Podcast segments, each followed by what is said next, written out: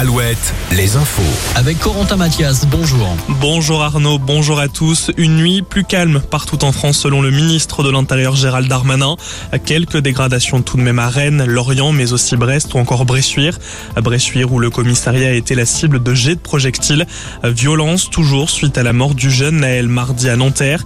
Il a d'ailleurs été inhumé hier après-midi. Des violences qui ont eu des conséquences.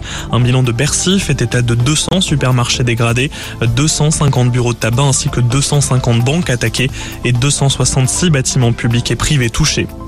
Une nouvelle action des soulèvements de la Terre, ou plutôt des soulèvements d'Anjou ce dimanche.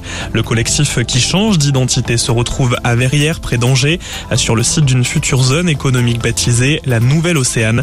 L'agglomération veut utiliser 125 hectares de terrain pour développer le site. La santé, les médecins de l'hôpital public appelés à faire grève demain et mardi. Une grève pour dénoncer le manque d'attractivité de la profession et demander une revalorisation des gardes de nuit et de week-end. François Braun, le ministre de la Santé, recevra mardi les syndicats de médecins hospitaliers. Sur le littoral, baignade fortement déconseillée ce dimanche en Gironde et en Charente-Maritime. Le risque de baïne est très élevé, 5 sur 5. Sont concernées les communes de Saint-Georges-d'Oléron, Saint-Trojan-les-Bains, mais aussi le grand village plage ou encore la Tremblade et les Mattes. Demain, le risque restera élevé, 4 sur 5.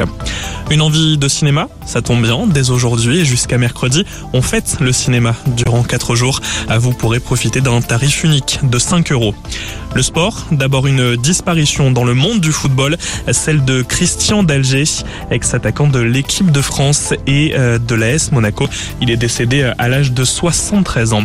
Très belle journée sur Alouette.